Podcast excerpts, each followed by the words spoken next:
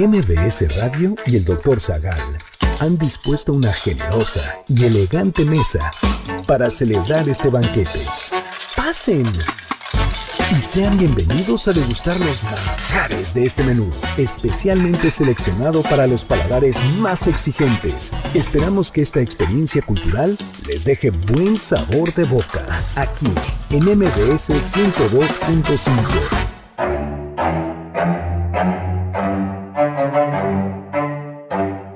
forman parte de la filosofía moderna?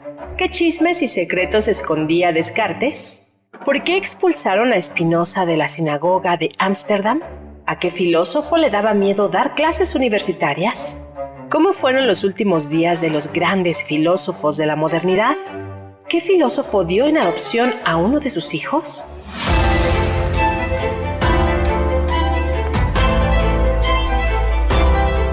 Hoy hablaremos de filósofos en la guerra, conspiraciones asesinas, las persecuciones de Rousseau, espías y Home, Nietzsche y sus penas, bibliotecas de filosofía, los paseos de Kant y más sobre chismes y anécdotas de los filósofos modernos.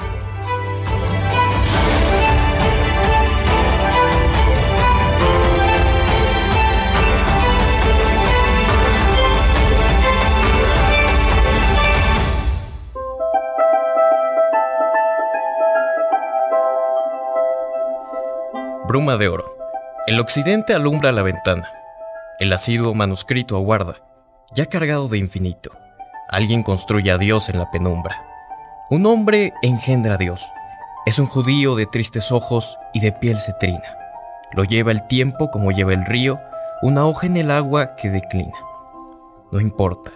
El hechicero insiste y labra a Dios con geometría delicada, desde su enfermedad, desde su nada. Sigue erigiendo a Dios con la palabra.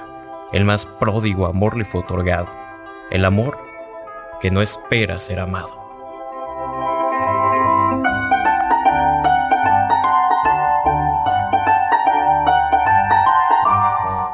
Hola, ¿qué tal? Bienvenidos al banquete del Dr. Zagal. Hoy está medio raro el programa porque no empezamos ni con la eh, hermosa voz de Carla Aguilar, ni mucho menos con la voz del elogiado doctor Segal.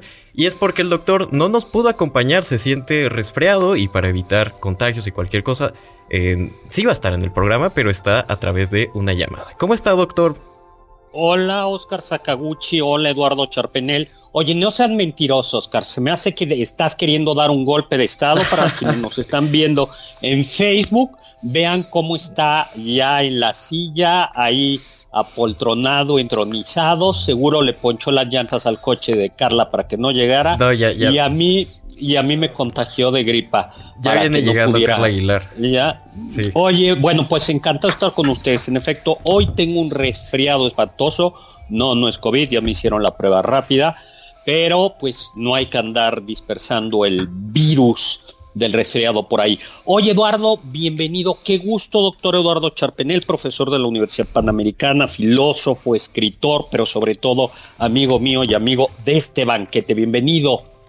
¿Qué tal, doctor? Eh, un gusto estar aquí y qué pena que presencialmente no esté en la cabina, pero bueno, de esta forma seguramente tendremos un delicioso banquete intelectual conversando. Oye, antes de que se me pase, eh, ¿Leíste bien? Qué bonito leíste la, el poema de Borges sobre Spinoza, Oscar, sobre todo aquello del amor que dice que no espera ser amado. ¿Cómo decía ese versito? Eh, es el más pródigo amor le fue otorgado. El amor que no espera ser amado. Exactamente, ese apúntatelo, llévatelo para que no quieras ser amado. Basta con que ames este, pues mi querido soldado del amor. Oye, pues estamos, pues Doctor, en vivo 50. Sí. Ya llegó Carla. ¿Cómo estás? Ya, Oye, bueno, pues ahora que vea. ¿Qué tal? ¿qué, tal? Oye, ¿cómo ves a este Oscar Sakaguchi que ya dio golpe de estado, güey? Sí, o sea, muy enojada, doctor. ¿Qué está pasando en esta cabina? sí, bueno, este no oye, es el orden.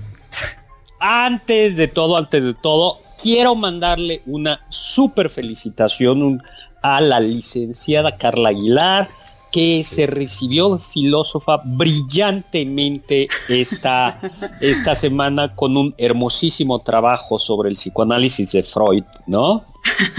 Ay, doctor, muchísimas gracias y bueno, yo tuve el honor de que usted estuviera en mi sínodo, que leyera mi tesis y que mencionara usted aprobada con mención honorífica. Así que fue un agasajo que estuvo. Muchas felicidades. Muchas, muchas gracias. Muchas gracias. Muchas gracias. Oye, pues seguimos. Ahí como ven si estoy malo, ¿no? 5166105, mi Twitter arroba hzagal, zagal con Z. Oye, pues comencemos, ¿no? Lo que nos ofreció el doctor Charpenel es como hacer como un, como era un, un ventaneando de la historia de la filosofía. Él lo dijo de una manera más elegante, que era el Diógenes Laercio de la filosofía contemporánea, moderna, porque Diógenes Laercio es el biógrafo de los antiguos filósofos, de los filósofos griegos, y recoge doctrinas, pero también chismes, historias. Pues comenzamos, ¿no? A mí se me antoja comenzar cuanto antes con Descartes, ¿no? El padre de la filosofía moderna, el padre de la, de la geometría analítica, por el que algunos casi no terminamos la preparatoria, eh, y sin duda un personaje eh, pues ya contamos alguna historia, ¿no? Que tiene que ver además con la tos, ¿no? ¿Por qué no nos platicas algo, mi querido, eh, mi querido Eduardo? Muchas gracias, doctor. Sí, efectivamente, creo que, bueno, quizás nada más volviendo un poco a la idea que mencionaba al principio, los filósofos tienen vidas.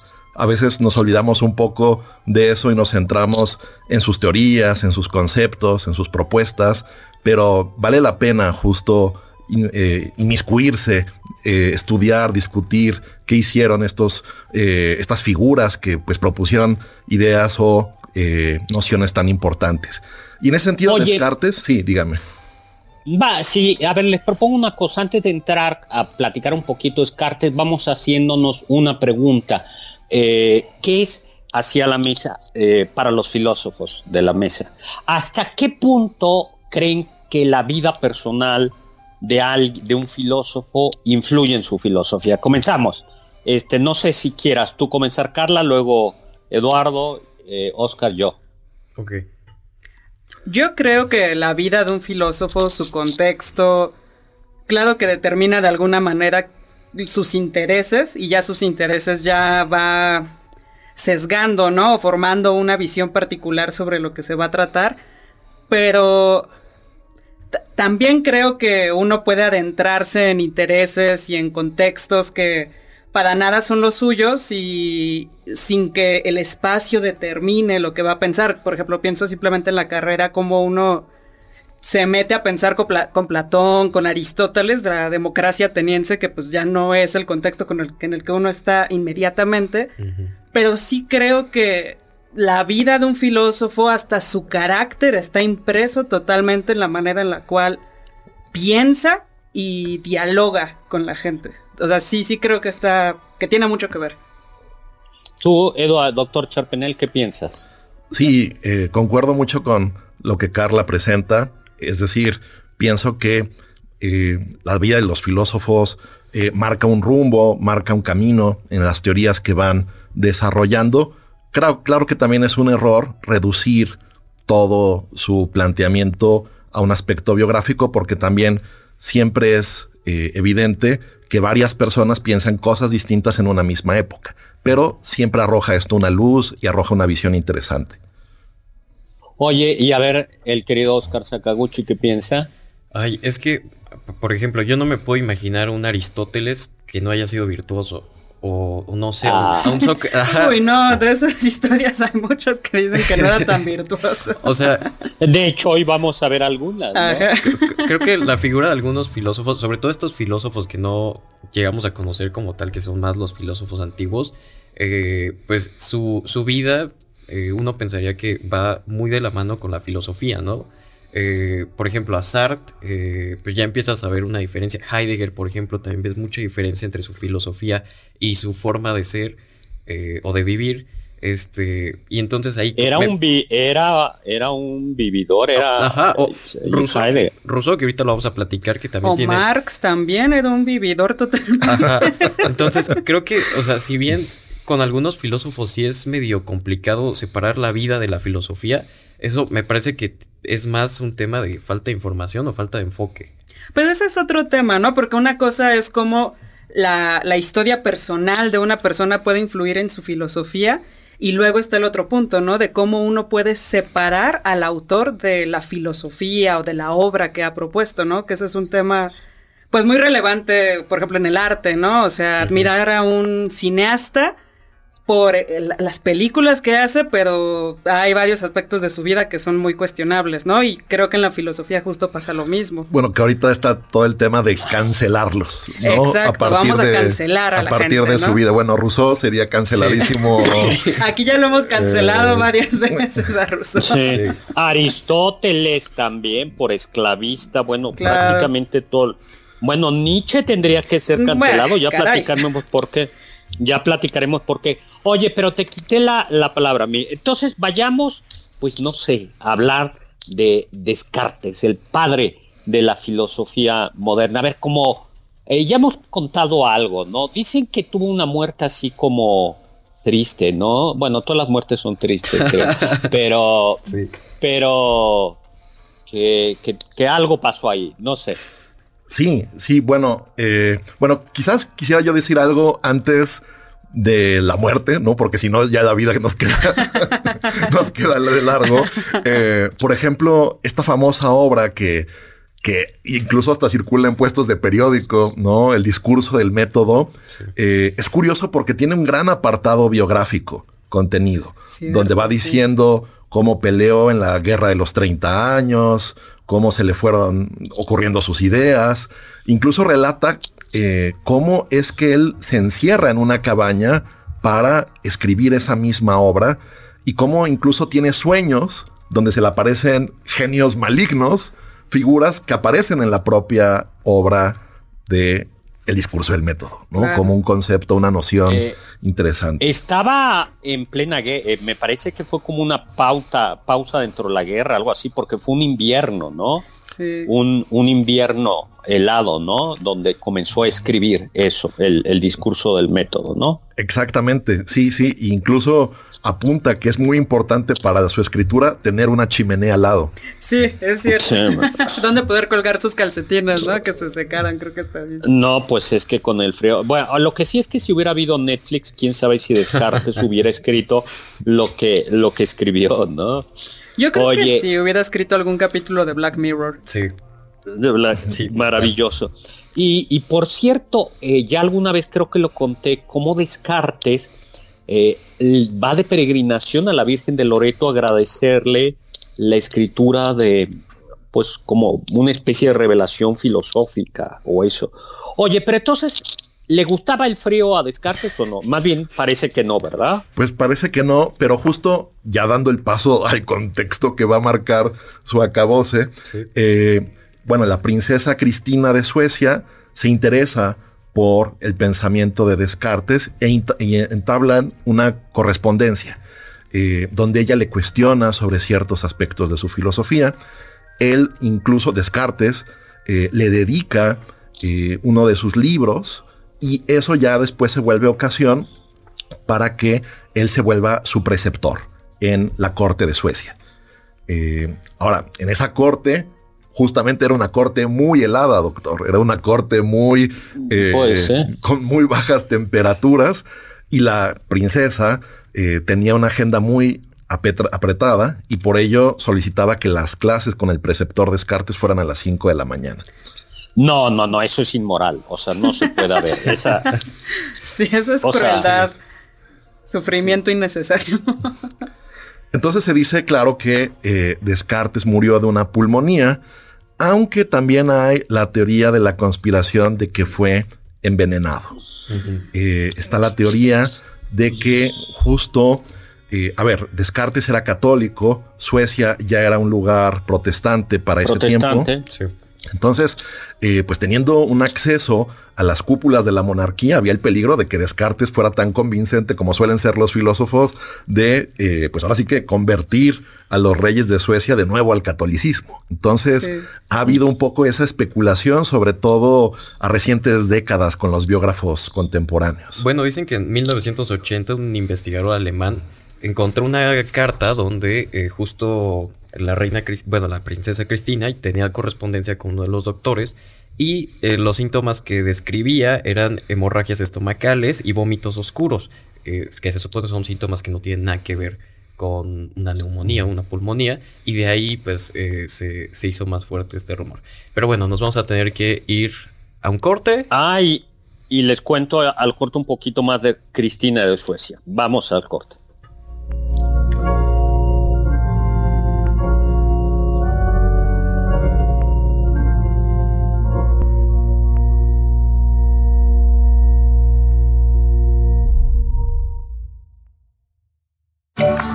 Del diccionario del doctor Zagal.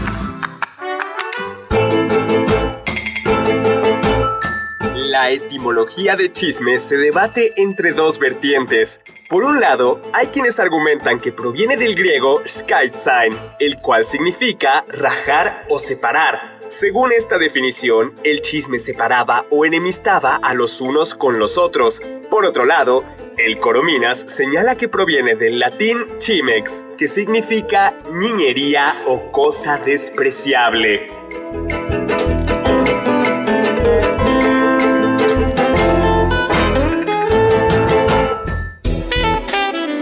No te pierdas ninguno de nuestros menús y sigue el banquete del Dr. Zagal a través de las redes del 102.5 en Twitter arroba mbs 102-5.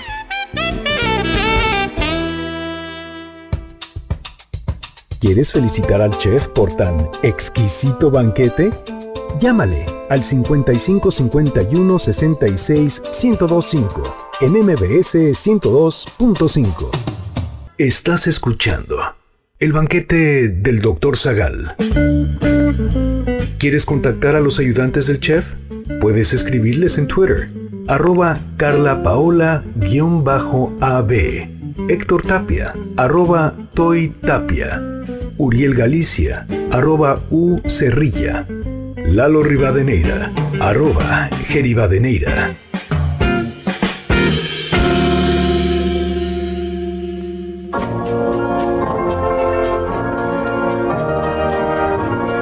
Tal? Regresamos al banquete del Dr. Zagal y ya mejor no digo nada y dejo que el doctor Zagal hable porque al rato se va a llamar el banquete de Oscar Sakaguchi. Ay, sí, oye, no, es de todos ustedes, de Carla, de Oscar, de nuestros invitados como Charpenel, pero sobre todo de ustedes comensales. Oye, pues vamos viendo y ahorita cerramos. Tenemos aquí eh, alguna cosita de Twitter que dice Valporó, felicitaciones a Carla por su logro reciente. Muchas y nos pregunta, eh, y nos pregunta Valporov, ¿habría una mayoría de filósofos que tenderían a una especie de autocensura o son minoría? Eh, ¿Ustedes qué piensan? ¿Creen que va a haber una autocensura en la filosofía? Bueno, de hecho, eh, ha habido siempre esta idea que, por ejemplo, algunos filósofos políticos han, rescatado de que los filósofos nunca pueden hablar libremente, de que siempre están a punto siempre de ser o excomulgados o arrojados, piénsese un eh, Sócrates, piénsese un Espinosa, del cual hablaremos, piénsese eh, pues Galileo en su momento también, que tenían siempre una complicación para decir todo lo que realmente querían decir, ¿no? Este filósofo que, por ejemplo, apunta a esto, se llama Leo Strauss, que hace toda una lectura de la filosofía, de la historia de la filosofía en esos términos. En términos de censura, ¿no? Oye, ¿tú qué piensas, Carla? Es que intento pensar si actualmente y me parece que, por lo menos en, los círculos filosóficos en los que nos movemos, creo que no hay autocensura, pero sí actualmente hemos intentado pulir mucho lo que vamos diciendo justo para que no haya ningún hilito por donde lo puedan jalar y ya se me malentendió, yo no estaba diciendo esto. Entonces creo que Creo que no hemos llegado al riesgo de autocensurarnos totalmente, no autocensurarnos más bien, pero sí creo que recientemente estamos empezando a notar mucho más hay que pulir aquí o busca otro término porque esto siempre se va a malinterpretar. Creo que eso sí ha pasado. o el famoso disclaim de Oscar. Ajá. Hay además, eh, me parece muchos filósofos que además que no abordan la problemática como tal, sino que tratan como de irse un plano más abstracto, eh, o a utilizar, por ejemplo, Nietzsche, que utilizaba muchos aforismos. Eh, entonces, eso muchas veces hace que no se vayan directo al problema y no sean tal cuales críticos políticos. Entonces, me parece que es un buen escudo para ellos. Pero rápido, el banquete del Dr. Zagal tiene para regalarles muchos pases dobles y pues bueno, vamos a empezar rápido. Tenemos dos pases dobles para Elefante el 27 de octubre a las 21 horas en La Maraca, dos pases dobles para Brazas México, el Festival de Asados y Parrillas para el 15 de octubre en el Infile del Hipódromo de las Américas, tres pases dobles para que vivas la experiencia de la cartelera de Cinépolis en formato tradicional de lunes a viernes, válido todo el mes, dos pases dobles para Lagunilla, mi barrio, para el 13 de octubre a las 20.30 horas en el Centro Cultural Teatro 2 y para llevárselos, marquen al 5166-1025 y díganos... Los quiero. Quiero el pase. Quiero el pase O sea, que nos quieren y que además quieren los pases. pues sí, 5166-1025. Perfecto. Oye, rápidamente, Marco Antonio Oficial nos dice algún chisme, anécdota de filósofos mexicanos. Bueno, eh, hay, ahora me estoy acordando, había un filósofo de Emilio Uranga, importante, muy cercano al PRI en, su momento, un colega nuestro lo ha trabajado y que tenía fama de pelearse con todo mundo y de beber como cosaco. Pero hay otra que es como más, eh, este es, se dice, no me consta, que Antonio Caso, el gran filósofo, el Antonio, el, eh, el, gran filósofo mexicano, se rapaba o se, se, se rasuraba parte de la frente para verse más inteligente. Claro. Para tener una frente más prominente y eso sería un signo físico de que es muy sabio, ¿no? Yo, yo por eso no tengo pelo, porque soy inteligente.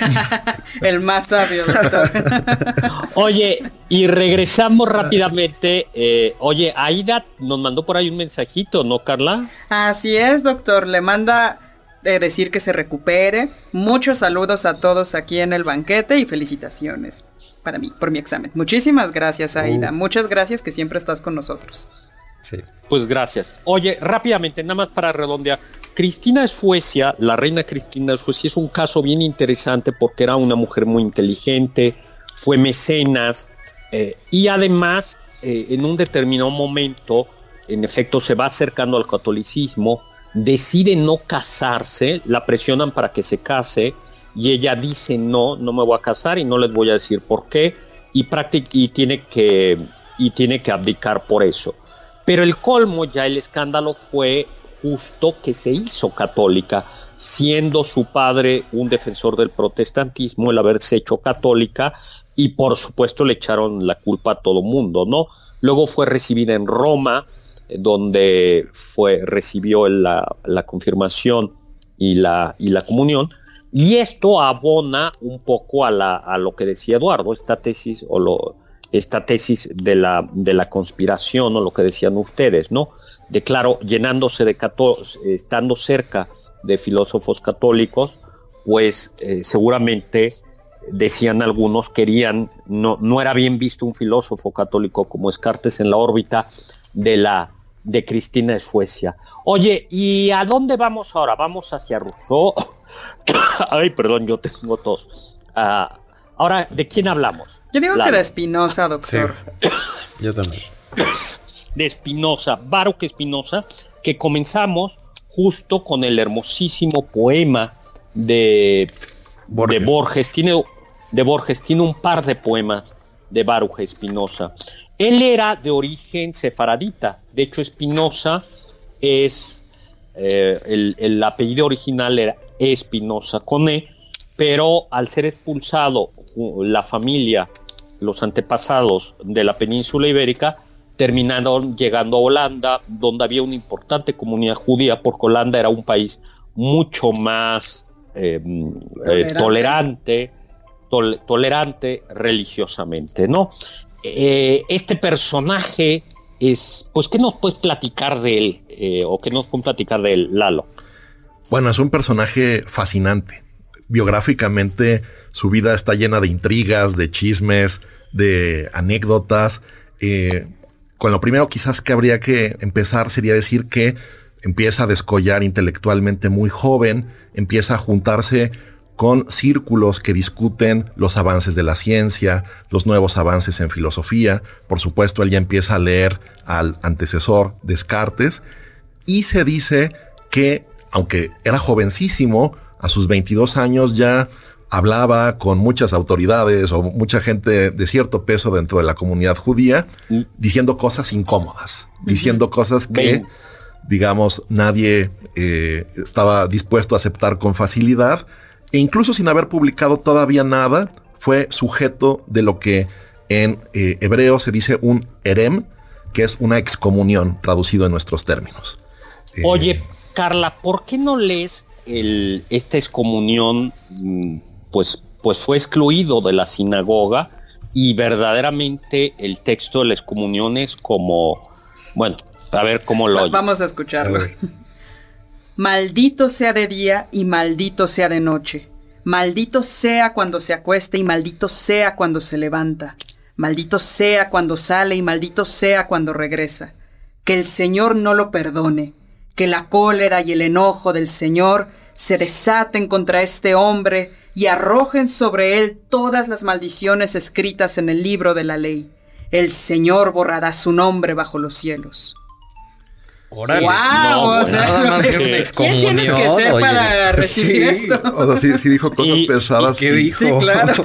Y, y- y que además le duelan los dientes y le caiga el SAT, ¿no? Yo, No. yo- yo Ahora- siempre he visto una afinidad, no sé si recuerda, doctor, eh, el texto de la excomunión hacia Miguel Hidalgo, que también es Sí, por terrible. supuesto. Mm, Claro, es que los textos de excomunión eran, eran parecidos. En realidad, el, el texto católico de, de excomunión, y también había excomuniones en el mundo protestante, proceden también de estos textos eh, del, del Antiguo Testamento, la Biblia. Deberíamos ¿no? El- el hacer, arna- doctor, un programa de excomulgados. Sí. Estaría de bueno. grandes Sí, sí. excomulgados. Sí, de grandes excomulgados estaría muy bueno. Ya, doctor, sigamos. Oye, eh, sí, ese es súper, es un, es un gran, tema. Oye, sí. Oye, y a ver, un poquito como rápidamente, Eduardo, ¿de qué trataría la filosofía? Recuerden, estamos en vivo, 5166105, mi Twitter, arroba hsagal, sagal con Z. ¿De qué trata la filosofía de Spinoza? Y un poquito, si entramos a algún detalle que quieras contarnos más. Bueno, eh, Spinoza tiene una gran obra, bueno, tiene dos, empezaré con la más emblemática, sin embargo, una que se llama Ética demostrada al modo geométrico. Doctor, pero nos vamos a tener que esperar al siguiente bloque porque tenemos que ir a un corte. Muy bien, regresamos.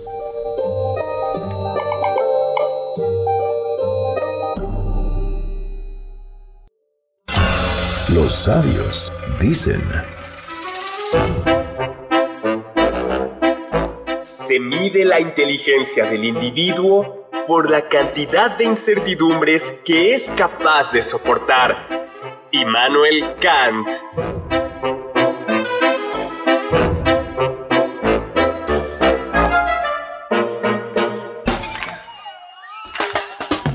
¿Faltaste alguno de nuestros banquetes? ¿Quieres volver a degustar algún platillo? Escucha el podcast en mbsnoticias.com. MBS 102.5. ¿Tienen algún comentario? Pueden contactar al chef principal, el Dr. Zagal, en Twitter, arroba hzagal. Sigue el banquete del Dr. Zagal a través de las redes del 102.5 en facebook.com diagonal mbs 102.5.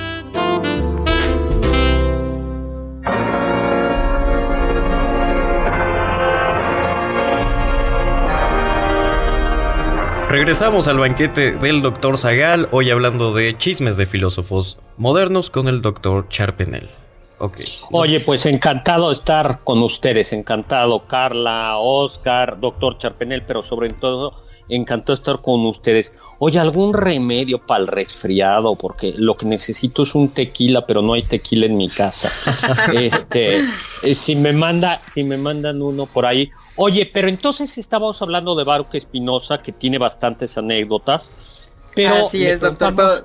Rápidamente tenemos saludos desde Facebook, toda la gente que nos ve por Facebook Live, muchas gracias. Saludos a Rosa María Montaño Reyes, a Alfonso Barrón, a José Luis Sánchez, a Marta Castro, a MTEC Electrónica, a José Antonio Navarro Benebra y a María Félix Olea y a Hueso Mona. Nos preguntan por usted, doctor, lamentan mucho que no esté aquí con nosotros y le mandan una pronta recuperación. Es un resfriado. ¿eh? Eh, ahí nos vemos la semana que entra.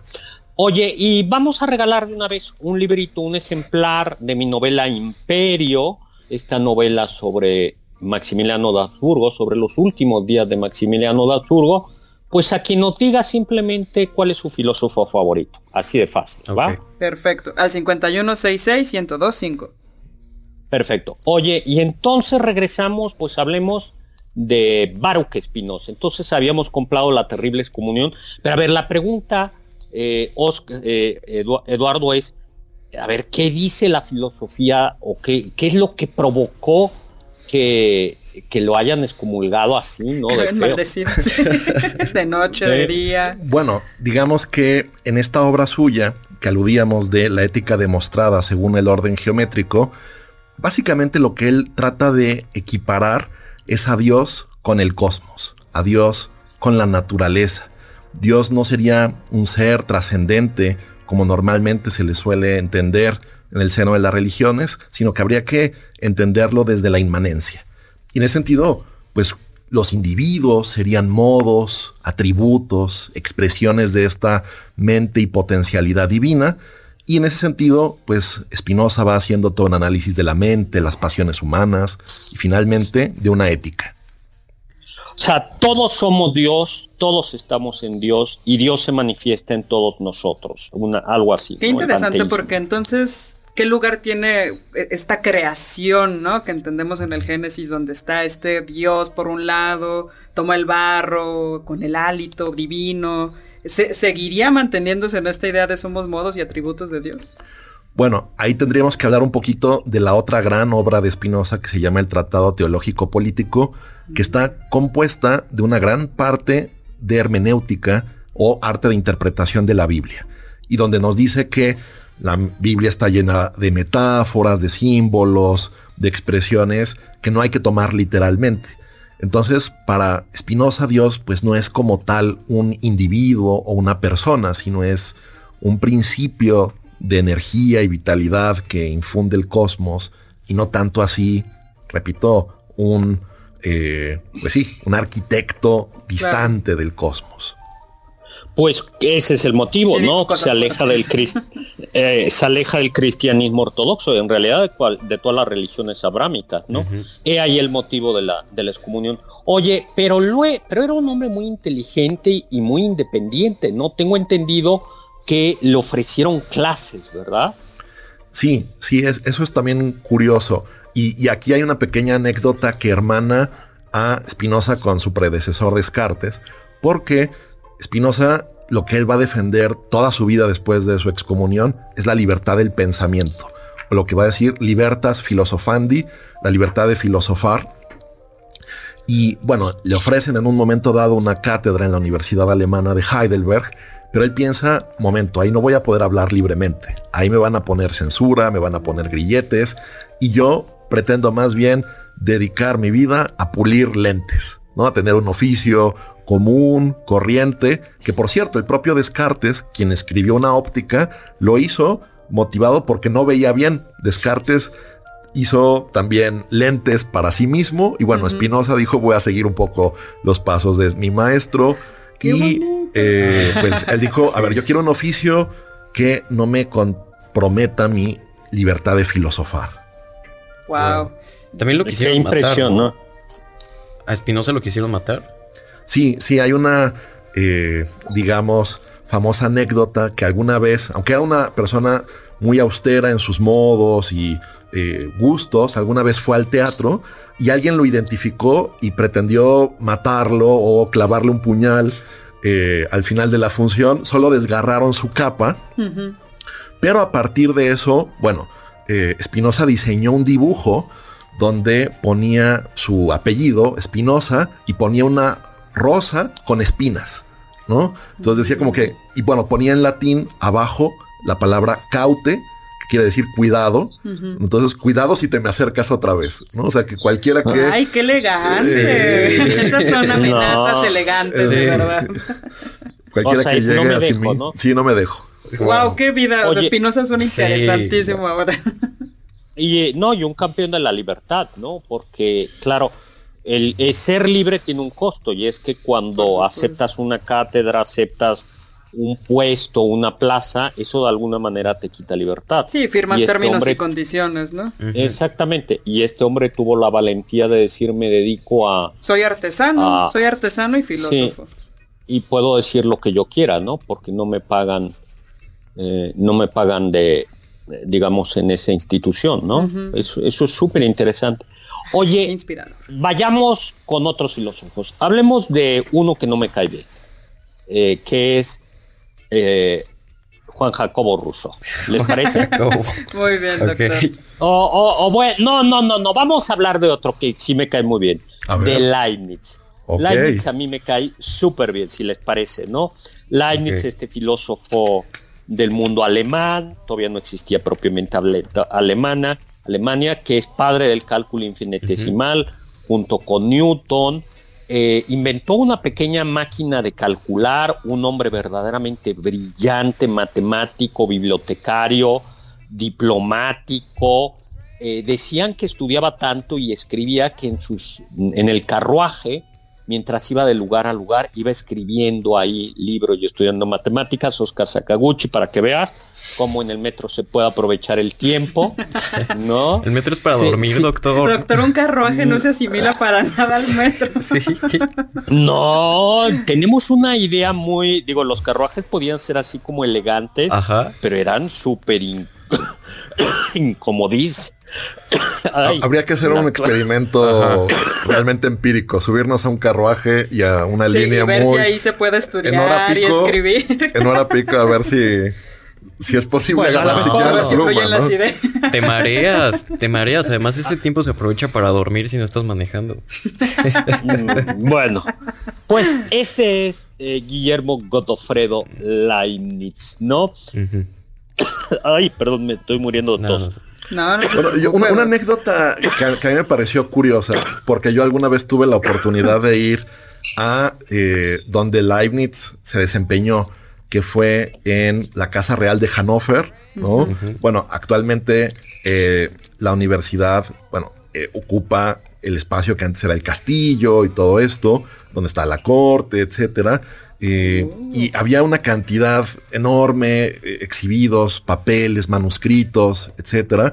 Eh, y el tema de por qué se, conservó tan bien la obra de Leibniz, que es muy voluminosa, es porque él era eh, pues diplomático. Y digamos, después de su muerte, los pues, príncipes electores dijeron, a ver, eh, quizás aquí haya información clasificada en estos documentos. Mm, Hay que guardar todo celosamente y no dejar que esto circule eh, libremente hasta libre, hasta nuevo aviso, ¿no? Pero eso, eso sirvió mucho para conservar el legado de Leibniz. Lo voy a tener que interrumpir porque ya nos tenemos que ir a un corte. Vamos a un corte.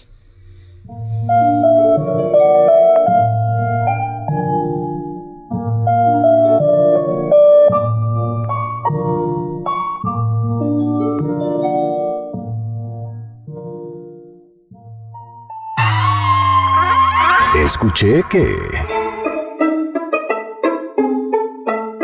Durante su juventud, Kant se dedicó mucho tiempo a jugar billar.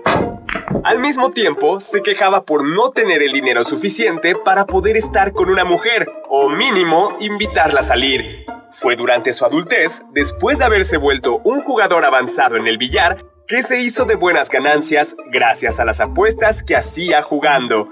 Sin embargo, para ese tiempo de su vida, declaró que ya no le servía de nada el dinero pues se le habían ido las ganas de amar. Ponte en contacto con nosotros en nuestra página de Facebook, Doctor Zagal. Ya volvemos a este banquete después de un ligero entremés comercial. ¿Listos para el siguiente platillo? Quédate con nosotros. Aún hay mucho por picar y la promesa sabrosa, el postre. Hay quien dice que... Si bien no pertenece a la filosofía moderna, Martin Heidegger es famoso por varios chismecillos que se guarda. Uno de los más famosos es que, tras acercarse paulatinamente al Partido Nacional Socialista de Alemania, le tuvo que dar la espalda a muchos de sus colegas y maestros por tener relaciones con judíos o ser propiamente judíos.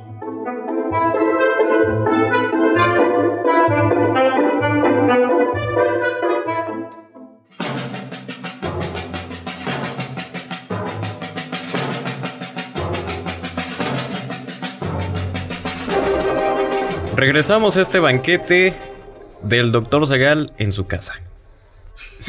Hola, sí, ¿cómo están? Pues es que ni modo de contagiarlos a todos ustedes, ya me oyeron. Sí. Tengo tos, tengo gripa. Gracias ¿no? por ¿Y cuidarnos. ¿Qué tal? doctor.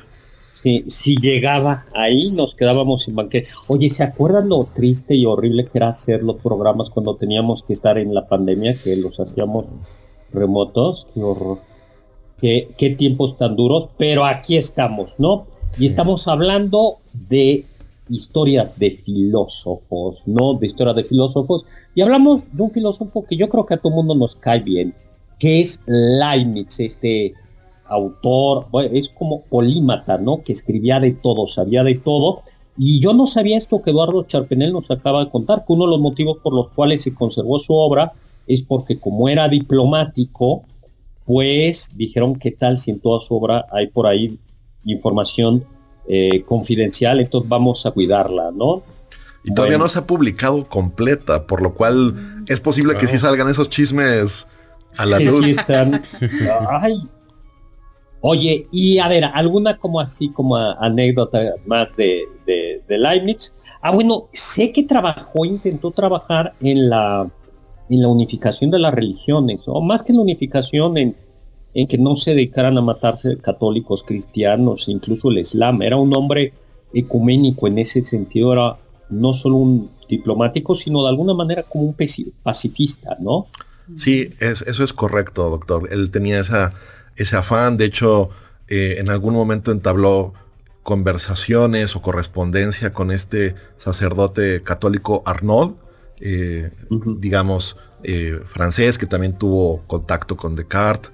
eh, y en algún momento, bueno, ese es un aporte interesante que quiso hacer, des- perdón, Leibniz, una especie como de idioma universal, ¿no? Una especie de idioma que todo el mundo pudiera hablar, eh, como este, ay, El esperanto. el esperanto, exactamente, El esperanto. ¿no? Quiso hacer uno de esos y curiosamente dijo, bueno, pero hay que combinar un poco de idiosincrasia de otras culturas, de otras naciones y se puso a estudiar chino eh, para hacer Hola, esto, no, ya.